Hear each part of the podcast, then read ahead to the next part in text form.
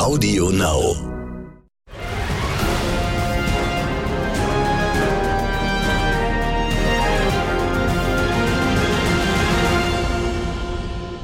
Wie tickt Amerika?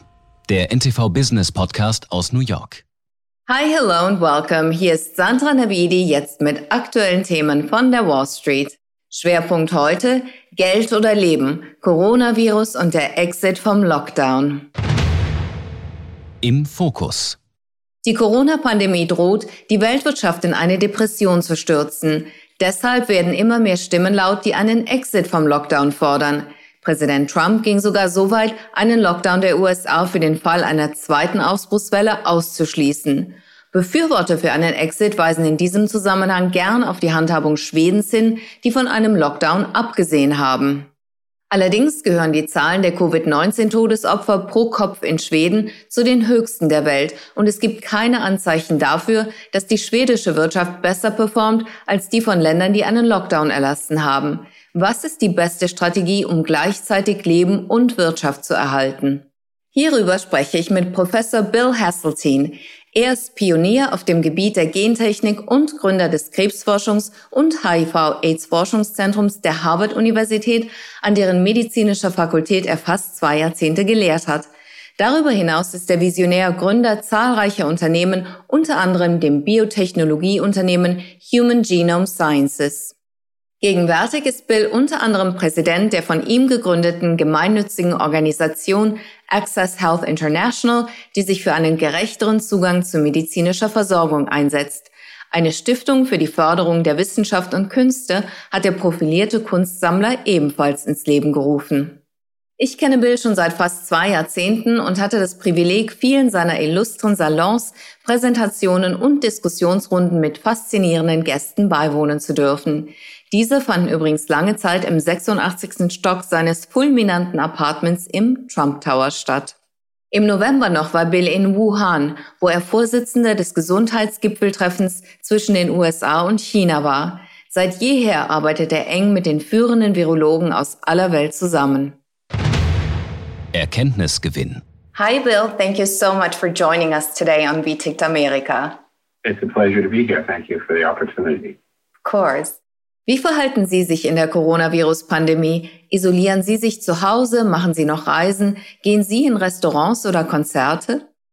Uh, I'm self-isolated uh, at Manhattan. Ich isoliere mich in meiner Wohnung in Manhattan. Glücklicherweise habe ich es hier sehr gut. Ich wohne direkt gegenüber des Metropolitan Museum auf der Fifth Avenue, sodass ich frühmorgens direkt im Central Park Fahrrad fahren kann. So wie heute Morgen um halb sechs. Um diese Zeit sind kaum Menschen dort und ich fühle mich sicher. Ich trage Maske und Handschuhe, wenn ich aus dem Haus gehe und achte darauf, Abstand zu anderen zu halten.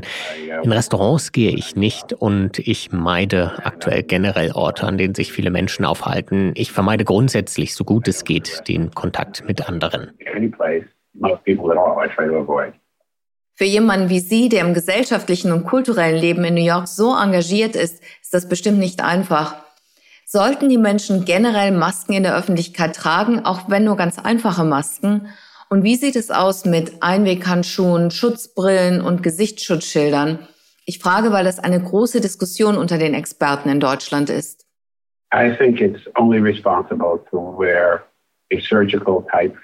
Wenn Sie Kontakt mit Menschen haben, die nicht zu Ihrem engsten Umfeld gehören, mit dem Sie sich isolieren, ist es ein Zeichen von Verantwortungsbewusstsein, eine Maske zu tragen. Denn können sich, während Sie atmen und sprechen, keine Tröpfchen aus Ihrem Mund und aus Ihrer Nase auf andere übertragen.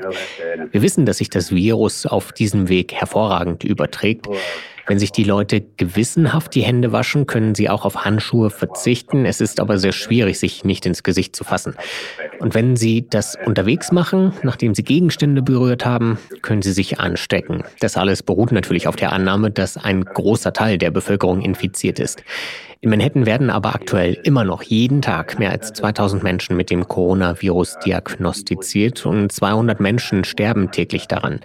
Ich gehe davon aus, dass jeder, dem ich begegne und der sich nicht mit mir in Quarantäne befindet, potenziell infiziert ist. Genauso sollten alle Menschen denken, denen ich begegne. Unter diesen Umständen ist es nur vernünftig, eine Maske zu tragen, um andere nicht anzustecken. they won't have a high probability of infecting you. Das sehe ich ganz genauso. Verschwörungstheoretiker behaupten, dass die Situation in den Medien völlig übertrieben dargestellt sei. Ist da Ihrer Meinung nach was dran? It's minimized. For example, on 76th Street, im Gegenteil, die Medien berichten noch nicht einmal alles. In meiner Nachbarschaft hat zum Beispiel ein Krankenhaus ein vorübergehendes Totenzelt aufgebaut. Ein Freund von mir ist daran vorbeigekommen und musste über 40 Leichensäcke steigen, die auf der Straße lagen. Er hat Fotos davon gemacht. Das ist schon ziemlich schockierend, auf der Upper East Side zwischen Park und Lexington Avenue massenhaft Leichensäcke herumliegen zu sehen. Dieses Bild haben die Medien nicht gezeigt. I don't think you see that. Ich habe seit Januar die chinesischen und internationalen Medien verfolgt und genau diese Bilder bei uns erwartet. Es ist mir ein Rätsel, warum die zuständigen Politiker anderer Länder dachten, dass es uns nicht treffen würde. Und jetzt haben alle ein ähnliches Problem. Lockdown gegenüber Exit, Leben gegenüber Profit, Anfällige gegenüber Gesunde. Überall findet die gleiche Diskussion statt, sei es in den USA, Deutschland oder Großbritannien. Wie sollte man dieses augenscheinliche Dilemma angehen und wie sollten die politischen Entscheidungsträger damit umgehen? The problem is we have examples that show that it's not the dilemma that it's made out to be. Sandra, das Problem ist, dass es genug Beispiele gibt, die zeigen, dass es gar kein Dilemma ist, wie es im Westen immer dargestellt wird. Das sehen wir daran, wie die ostasiatischen Länder mit dem Virus umgegangen sind. Sie sind sehr streng gegen die Pandemie vorgegangen. Die Zahlen sind auch bei ihnen anfangs nach oben geschnellt, aber durch ihre restriktiven Maßnahmen konnten diese Länder die Zahl der Infektionen drastisch senken oder sogar ganz eliminieren. Deswegen können sie ihre Wirtschaft auch wieder hochfahren. Westliche Länder haben einen anderen Kurs gewählt. Wir haben Menschen nur aufgefordert, sich freiwillig selbst zu isolieren. Bei uns fallen die Ansteckungszahlen auch nicht wie in den asiatischen Ländern, sondern sie stagnieren auf einem Plateau. Und Besserung ist nicht in Sicht. Die Infektionsraten in New York City sind immer noch die gleichen wie vor einem Monat. Ähnlich sieht es in vielen anderen Ländern aus. Das ist insgesamt keine ermutigende Perspektive. Bei den Infektionszahlen ist es wirklich wichtig, wie sich Menschen am Anfang der Infektion verhalten und damit die Frage, ob sie sich freiwillig isolieren oder ob man sie dazu verpflichtet. Ohne Medikamente und Impfungen können wir Infektionen nicht ausschließen. In Peking gibt es seit über einem Monat keine neuen Infektionen mehr. Keine einzige. Gibt es das sonst irgendwo auf der Welt? Vermutlich nicht. Liegt das daran, dass die Chinesen gegen das Virus immun sind? Nein. Es liegt daran, dass sie viel strenger kontrollieren. Das muss man anerkennen. Wir hätten in den USA auch die Gelegenheit dazu gehabt und genauso in Europa. Aber wir haben es versäumt. Humans can do it. We could do it in the US. We could do it in Europe, but we don't. Leute, die die schwedische Methode propagieren, argumentieren, dass nur die alten, Vorerkrankten und sonstige Risikogruppen für einen lebensbedrohlichen Verlauf anfällig seien. Stimmt das? Was halten Sie vom Konzept der Herdenimmunität? Sandra, there is no such thing as herd immunity for coronaviruses. Coronaviruses have an ecological niche. Sandra, es gibt keine Herdenimmunität für Coronaviren. Coronaviren sind so aufgebaut, dass sie unser Immunsystem austricksen, und zwar jedes Jahr aufs Neue. Wir wissen, dass vier Coronaviren seit über fünf Jahrzehnten grassieren, und zwar unverändert die gleichen Stämme, die immer wieder zurückkehren. Also du bekommst eine Erkältung, du erholst dich und dann bekommst du im nächsten Jahr wieder eine neue Erkältung vom gleichen Erreger. So funktionieren diese Viren. Der Gedanke, dass man Herdenimmunität erreichen könnte, ist eine Illusion. Dafür gibt es keine Grundlage in der medizinischen oder anderer Forschung. Im Gegenteil. Medical or scientific uh, literature that would suggest that is true. Quite the contrary. Okay, wie sieht es denn im Hinblick auf Medikamente aus? Präsident Trump hat das Malaria-Medikament Hydroxychloroquine nicht nur entgegen dem Rat seiner eigenen Gesundheitsbehörde unermüdlich gepusht, sondern kürzlich auch noch zum Besten gegeben, dass er es selbst zur Vorbeugung nehme. That might be fake news too.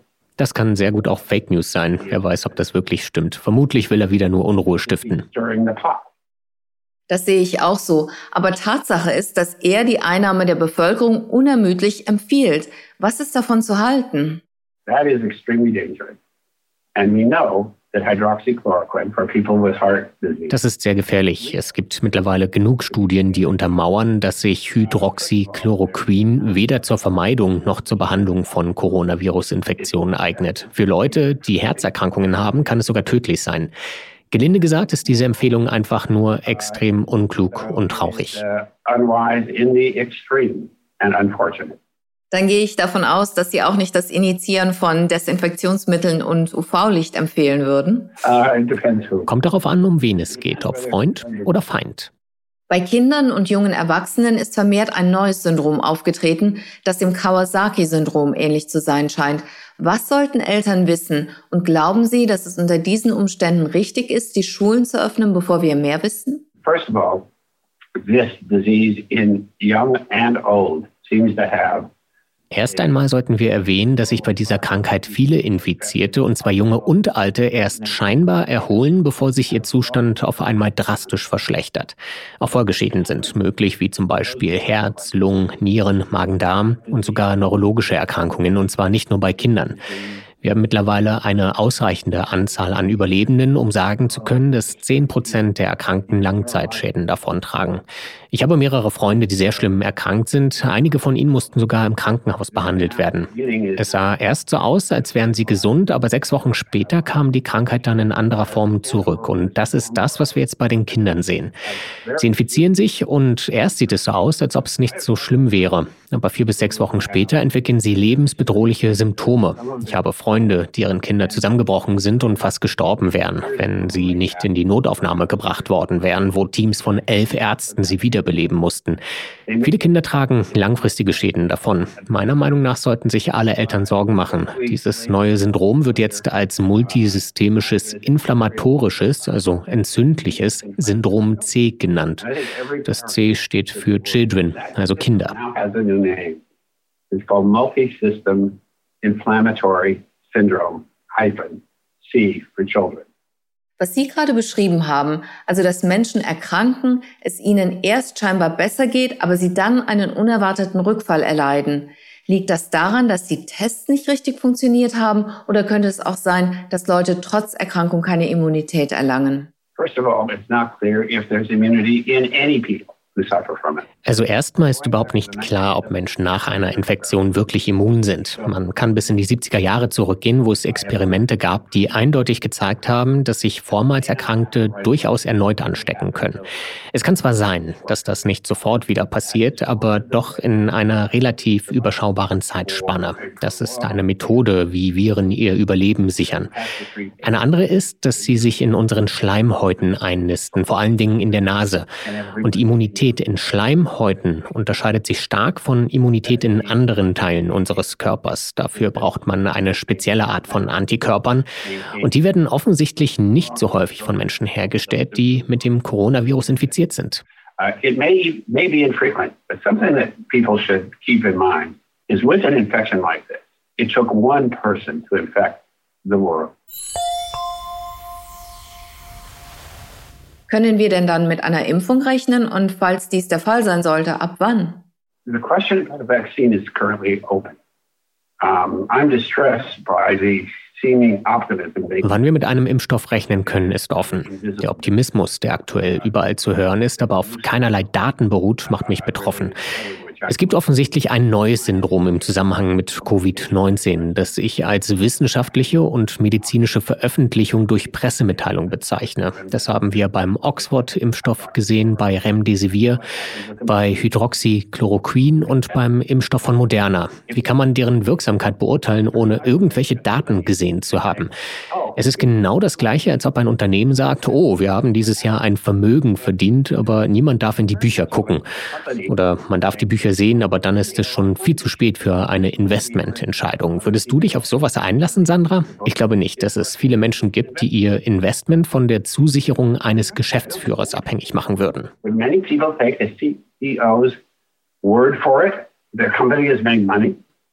Auf was sollten wir uns denn dann einstellen?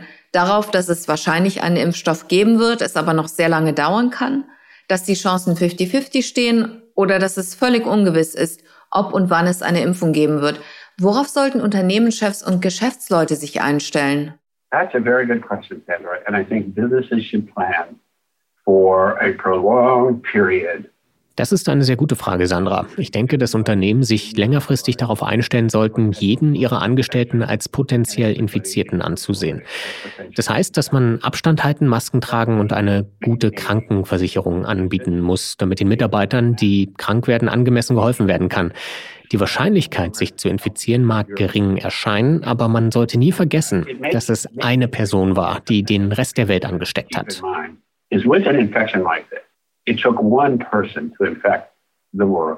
Im Hinblick auf einen Impfstoff fährt Donald Trump hier einen protektionistischen Ansatz. Stünden die Chancen für einen Impfstoff besser, wenn Länder kooperieren würden? Oder glauben Sie, dass es einem Land gelingen wird, alleine einen Impfstoff zu finden? Was hat größere Aussichten auf Erfolg, ein wettbewerblicher oder ein kooperativer Ansatz? An Wettbewerb ist erst einmal nichts verkehrt. Wettbewerb ist gesund. Im Zweifel beschleunigt er eine Lösungsfindung.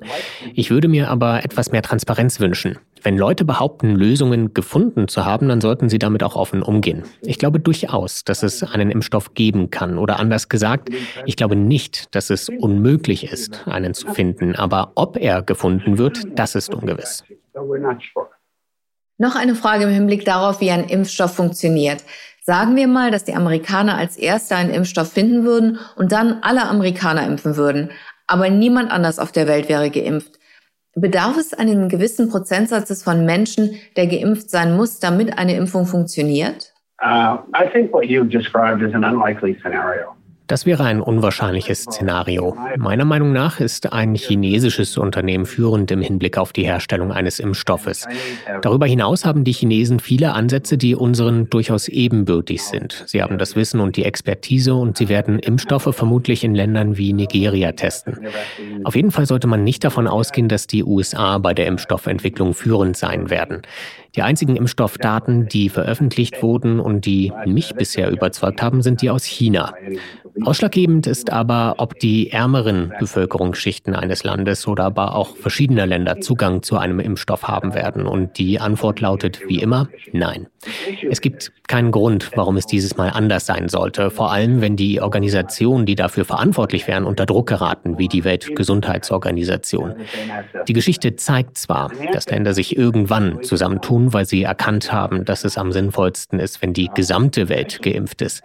Aber dabei gibt es immer wieder politische und philosophische Widerstände, weil zum Beispiel manche Menschen einfach gegen Impfungen oder überzeugt sind, dass es Gottes Wille wäre, wenn sie sterben. Solche Menschen kann man mit wissenschaftlichen Argumenten schwer erreichen. Das sind Auffassungen, die im Glauben liegen und nicht auf Fakten beruhen. Sobald ein Impfstoff auf dem Markt ist, kochen diese Probleme üblicherweise hoch. Ich glaube, die Frage ist nicht, wann wir einen Impfstoff finden, sondern ob wir einen Impfstoff finden.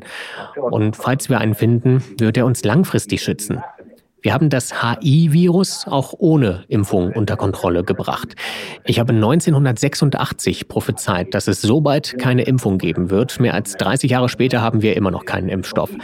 Aber Ländern, die eine gute Gesundheitsversorgung haben, ist es gelungen, eine Ausbreitung zu verhindern. Aber trotzdem findet man immer noch Hotspots mit hohen Infektionsraten, zum Beispiel in Durban in Südafrika. Ich war vor drei Jahren dort und 70 Prozent der Frauen zwischen 15 und 25 Jahren waren mit HIV infiziert. Das meine ich mit hoher Infektionszahl. Also, wenn man angemessen reagiert, kann man die Ausbreitung unter Kontrolle halten und wenn nicht, dann nicht. Und genau diese Lektion lernen wir gerade in den Vereinigten Staaten. Wir müssen mit ansehen, wie sich die Infektion verbreitet und ein Plateau erreicht. Es ist nicht so, dass wir nicht das notwendige Wissen hätten. Wir nutzen es einfach nicht.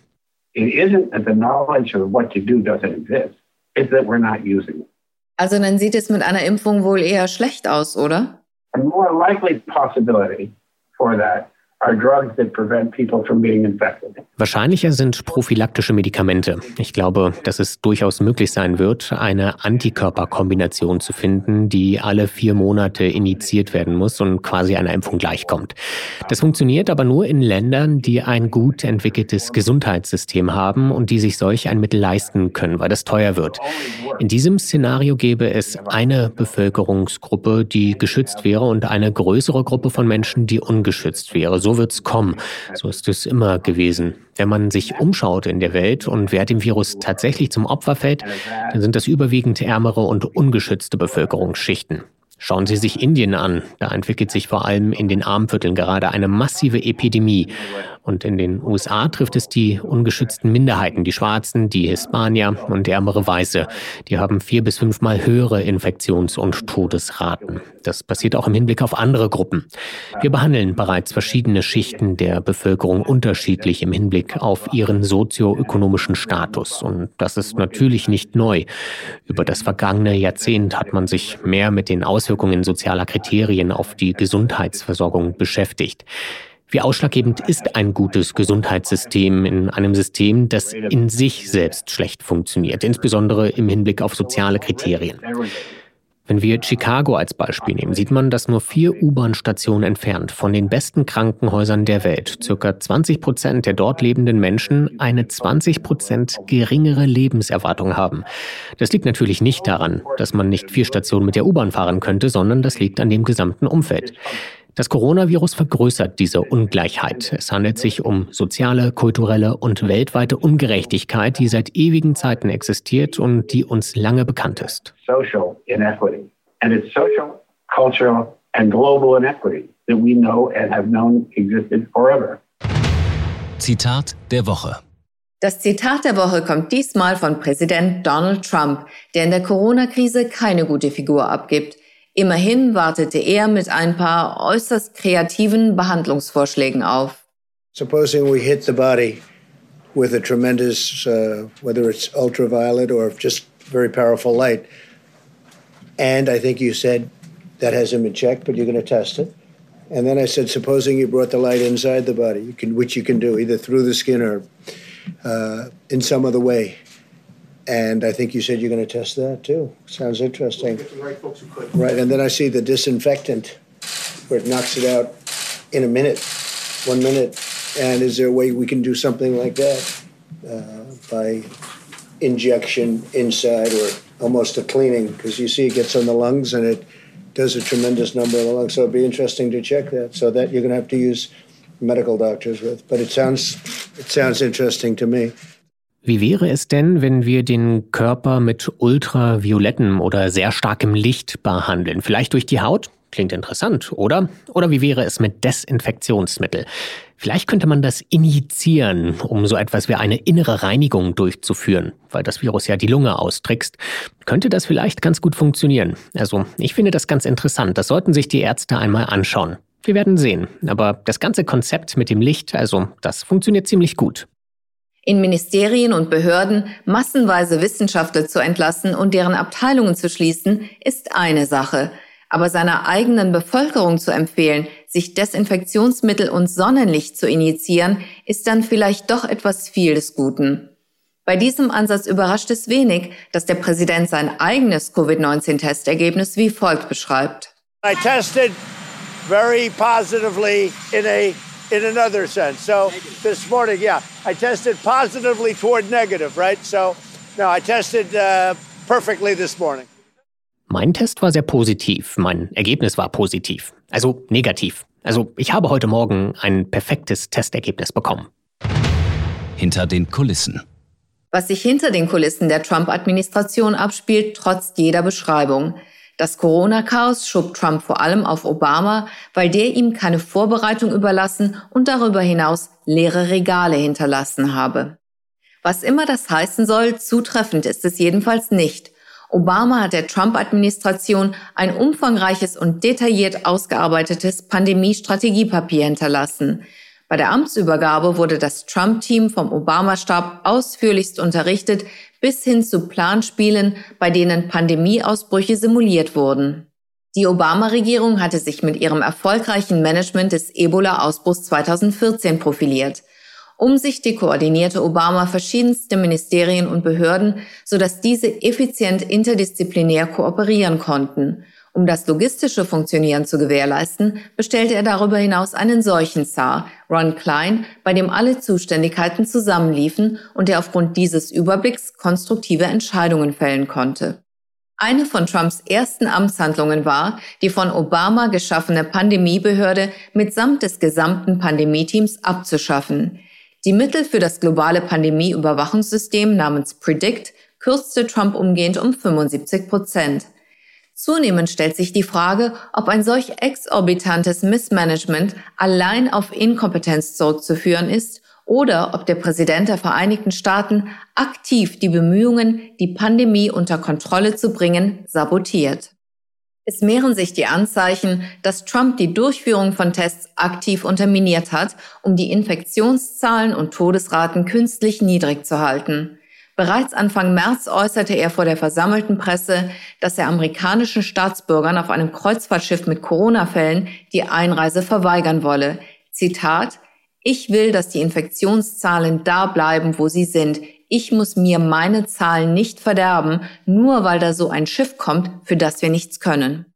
Gerade kürzlich äußerte sich Trump wieder zu Tests vor versammelten Medien. Zitat, Warum haben wir mehr Fälle als alle anderen auf der Welt? Weil wir mehr Tests durchführen. Wenn Sie testen, haben Sie einen Fall. Wenn wir keine Tests durchführen würden, hätten wir nur sehr wenige Fälle.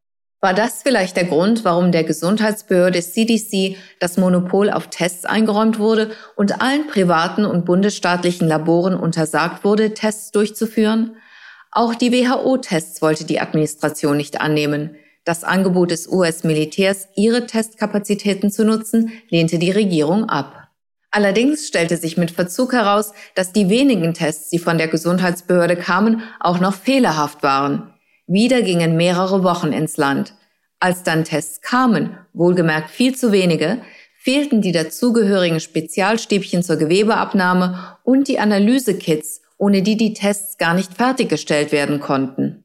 Auch Trumps Schwiegersohn Jared Kushner verhinderte laut Financial Times die Bestellung von Tests und medizinischen Schutzgütern, weil er befürchtete, dass sich ansonsten Panik an den Börsen ausbreiten könnte.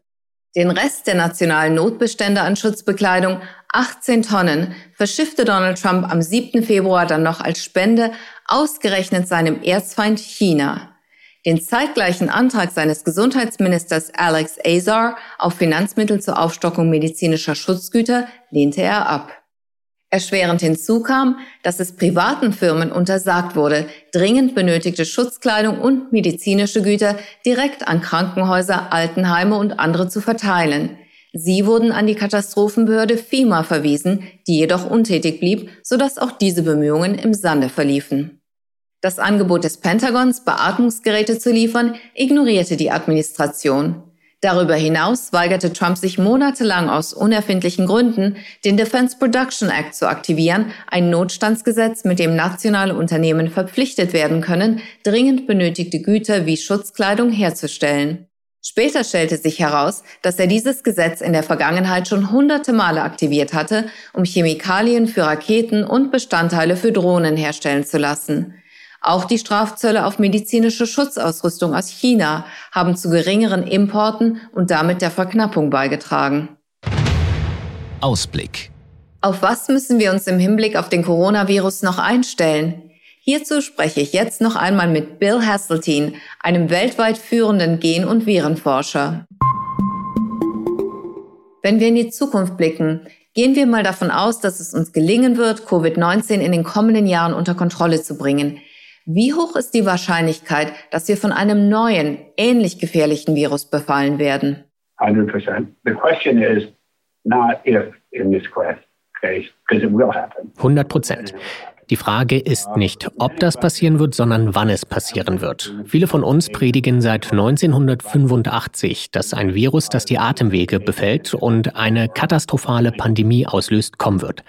Seitdem hatten wir mehrere solche Ausbrüche, aber dieser ist bisher der schlimmste. Und definitiv stehen uns noch weitere bevor. Die Welt ist groß und viele Tiere tragen Coronaviren in sich, fast alle Säugetiere, überwiegend Fledermäuse.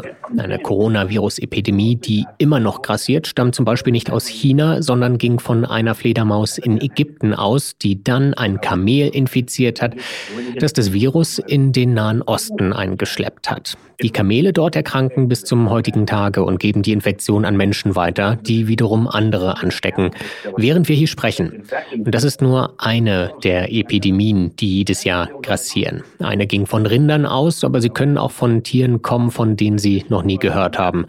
Vor Corona wussten viele Leute nicht, was Pangolin Pangolin sind. Es gibt ein großes Universum von Viren. Am besten sollte man sie sich wie ein Supercomputer vorstellen, der unaufhörlich versucht, den Code menschlicher Immunität zu knacken. Viren verändern sich ständig und dabei entstehen völlig willkürliche Mutationen. Für die Viren ist es am wichtigsten herauszufinden, wie sie uns am besten infizieren und wie sie sich am besten fortbewegen können. Und da machen wir es ihnen sehr leicht. Die Weltbevölkerung ist riesengroß und alle reisen ständig und überall hin und wir leben auf engstem Raum. Viele Menschen können es sich auch nicht leisten, sich zu isolieren, weil sie arbeiten gehen müssen, um nicht zu verhungern. Und nebenbei gesagt hat das Virus auch unseren politischen Code geknackt, den US-Code wesentlich besser als den chinesischen. Und jeden Tag versuchen die Viren Billionenmal auf unserem Planeten den menschlichen Code zu knacken. Und wenn man das ignoriert, dann ist man natürlich nicht vorbereitet. Jeder, der glaubt, dass diese Epidemie nicht vorherzusehen war, sollte sich einmal den Film Contagion anschauen. Er hat ziemlich genau alles vorausgesagt, was jetzt passiert, bis ins kleinste Detail. Das Einzige, was der Film nicht vorhergesehen hat, war, dass die US-Politik das Problem ignorieren würde. Almost every single thing that happened very accurate, down to the minute detail of what's going on. The only thing it misses is political denial. Sie sind nicht nur legendärer Wissenschaftler, sondern auch ein außergewöhnlich erfolgreicher Geschäftsmann und Investor. Was glauben Sie, wie lange die US-Wirtschaft brauchen wird, um sich zu erholen? You know, I've been talking to uh, top economists. Uh, one of the things I'm doing this is interviewing ich spreche mit vielen Top-Ökonomen und Vordenkern aus verschiedenen Fachrichtungen und mein Fazit ist, dass die Erholung sehr lange dauern wird. Erst einmal steht der gesamten Welt eine enorme Schuldenkrise bevor, aber unabhängig davon, ob eine Schuldenkrise ausbrechen wird oder nicht, werden wir in jedem Fall unter einem enormen Schuldenberg leiden und die Corona-Situation wird diesen Schuldenberg noch einmal vervier- oder verfünffachen. Die US-Verschuldung wird auf 10 Billionen Dollar ansteigen und andere Länder werden entsprechend hohe Schulden Schulden haben. Das alleine für sich gesehen stellt schon ein Riesenproblem dar. Es drückt Zinsen auf noch nie dagewesene Tiefststände, was vermutlich bedeutet, dass uns Inflation droht. Und das hat dann wiederum zur Folge, dass Investitionen in einem solchen Umfeld extrem schwierig sind. Junge Leute werden es schwer haben, neue Jobs zu finden und das sind nur die ganz direkten Folgen, die aus so einer dramatischen Staatsverschuldung resultieren. Und weiter. Wer denkt, dass Verbraucher sich verhalten wie vorher, der täuscht sich. Das ist extrem unwahrscheinlich. Die Leute werden vorsichtiger mit ihren Ausgaben sein. Sie werden weniger unter Leute gehen. Es sei denn, das Virus ist unter Kontrolle, aber dafür gibt es keine schnellen Wundermittel. Und solange das Virus grassiert, werden die Leute vorsichtig und misstrauisch bleiben. Allein wenn ich hier in New York die Straße entlang gehe, wenn ich nicht die Straßenseite wechsle, dann tut es der andere. Natürlich gibt es auch schon wieder Scharen von jungen Leuten, die sich draußen vor den Bars unter freiem Himmel betrinken, ohne Abstand zu halten. Das ist für das Virus natürlich toll. Ich glaube, dass die Erholung sehr lange dauern wird, Sandra, mindestens ein Jahrzehnt. Die wirtschaftlichen Schäden werden gigantisch sein.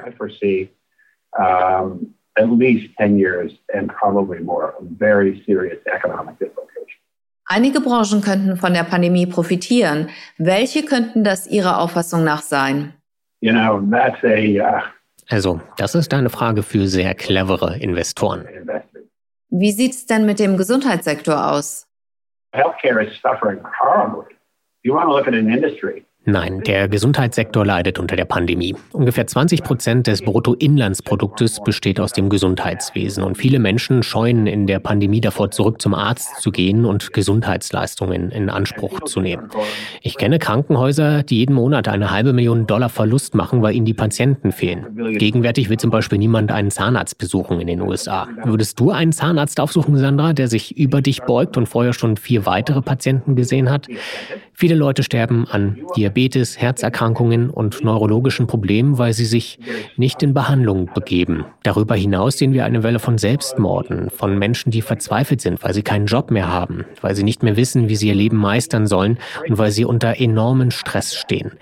Die Todesraten, die nicht direkt Covid-19 zugeschrieben werden können, haben sich fast verdoppelt. Das heißt, dass der Gesundheitssektor nicht nur nicht gut performt, sondern dass er die Wirtschaft auch nicht retten kann. Wenn das Gesundheitswesen 20 Prozent der der Wirtschaftsleistung ausgemacht hat und eine der wichtigsten Quellen für Jobwachstum war. Und diese jetzt nicht mehr richtig funktioniert, was wird das für Auswirkungen auf die Wirtschaft haben? Ich habe dieses enorme Wachstum des Gesundheitssektors als Teil des Bruttoinlandsproduktes den Ballast auf dem Schiff der Wirtschaft genannt. Das war in jedem Land ähnlich.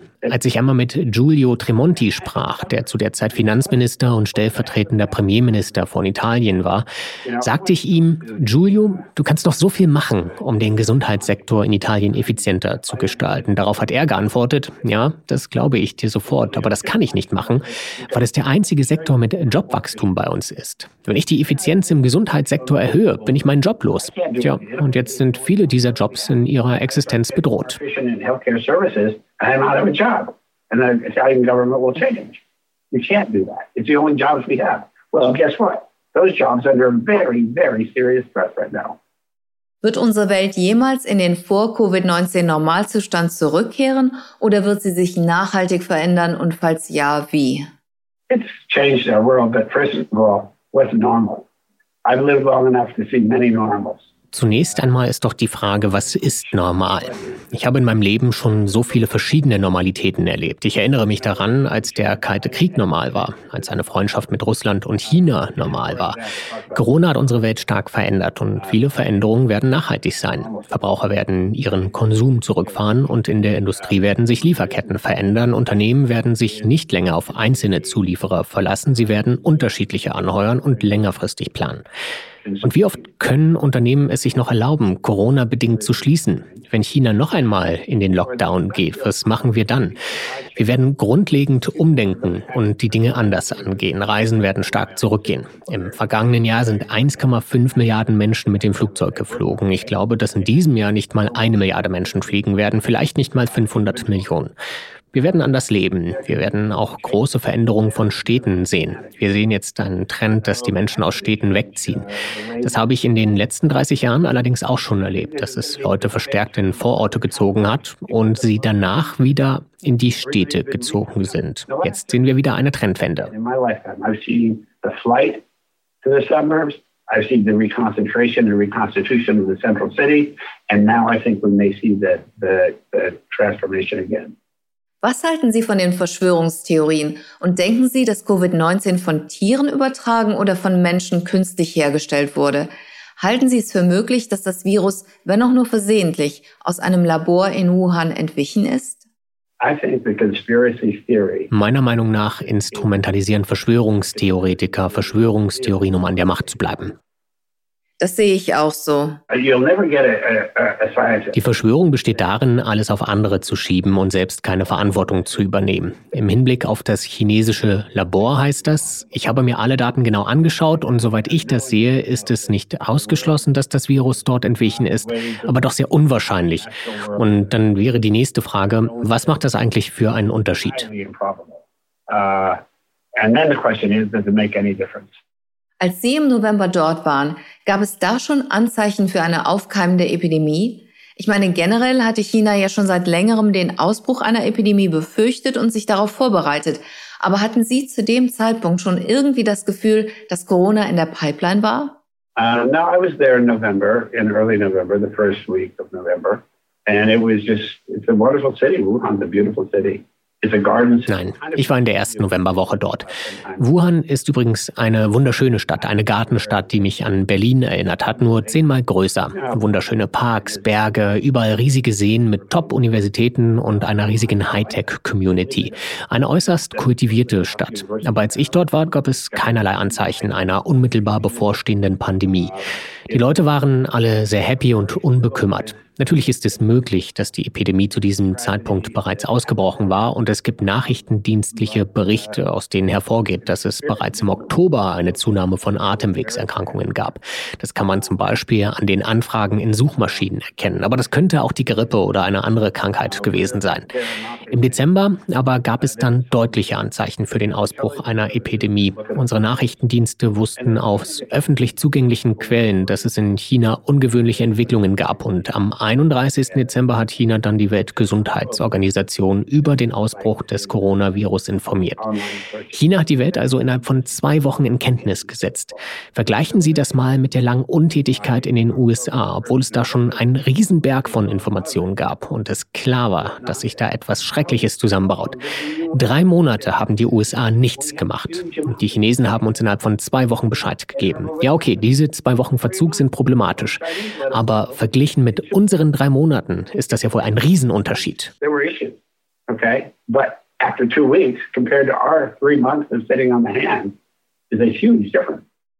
Bill, vielen Dank, dass Sie sich die Zeit für unser Gespräch genommen haben. Ich wünsche Ihnen alles Gute für Ihre weitere Forschung und natürlich vor allem gute Gesundheit und freue mich auf eine Fortsetzung unseres Dialogs. Uh, good luck Sandra, and uh, safe return to New York when it's possible. Take care. Thank you, Bill. Bye bye.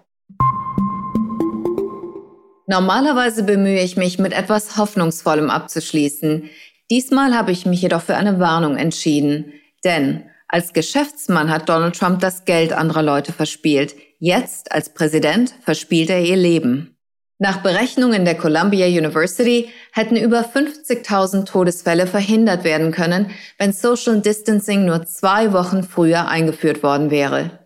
Diese Studie hat Trump als politisch motivierte Hetzkampagne abgetan. Jetzt drängt er die Gesundheitsbehörde CDC dazu, Infektions- und Todeszahlen nach unten zu korrigieren. Derweil drängt Trump bei jeder Gelegenheit mit Nachdruck selbst in Hotspots auf die Wiedereröffnung von Fabriken, Kirchen und Schulen, obwohl sich dort besonders viele Menschen anstecken. Die Frage ist, wie viel von diesem Missmanagement ist auf Inkompetenz und wie viel auf vorsätzlich unterlassene Hilfeleistung zurückzuführen? Es mehren sich die Stimmen, die Trump nicht mehr nur der Inkompetenz, sondern vor allem auch der Sabotage beschuldigen, Sie bezeichnen sein Vorgehen als Völkermord, wie zum Beispiel Greg Consalves, Epidemiologe an der Yale University und der renommierte Psychologe und Psychotherapeut John Gardner. Laut Gardner sei Trump ein Meister der Grausamkeit und Manipulation, dem es Genugtuung bereite, Menschen zu demütigen und ihnen Schaden zuzufügen. Mit Hilfe von Chaos und Zerstörung hielt er sein eigenes Volk als Geisel. Wähne er seine Wiederwahl als verloren, würde er ohne Rücksicht auf Verluste vorgehen. Der Narzisst mit sadistischen Tendenzen setze vorsätzlich Inkompetenz ein, um Menschen zu töten, einschließlich seiner eigenen Unterstützer.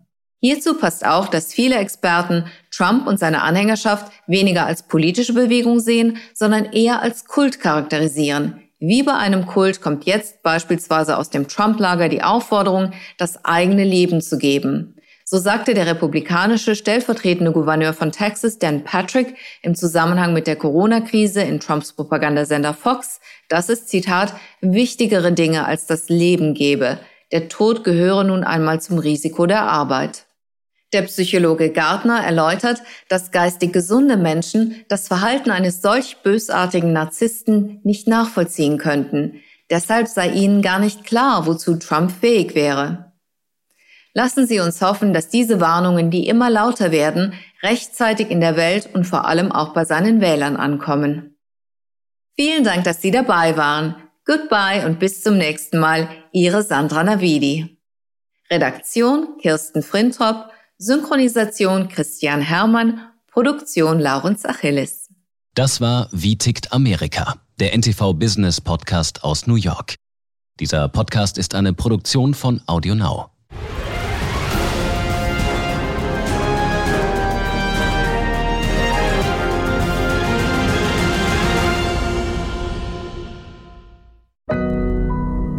Audio Now.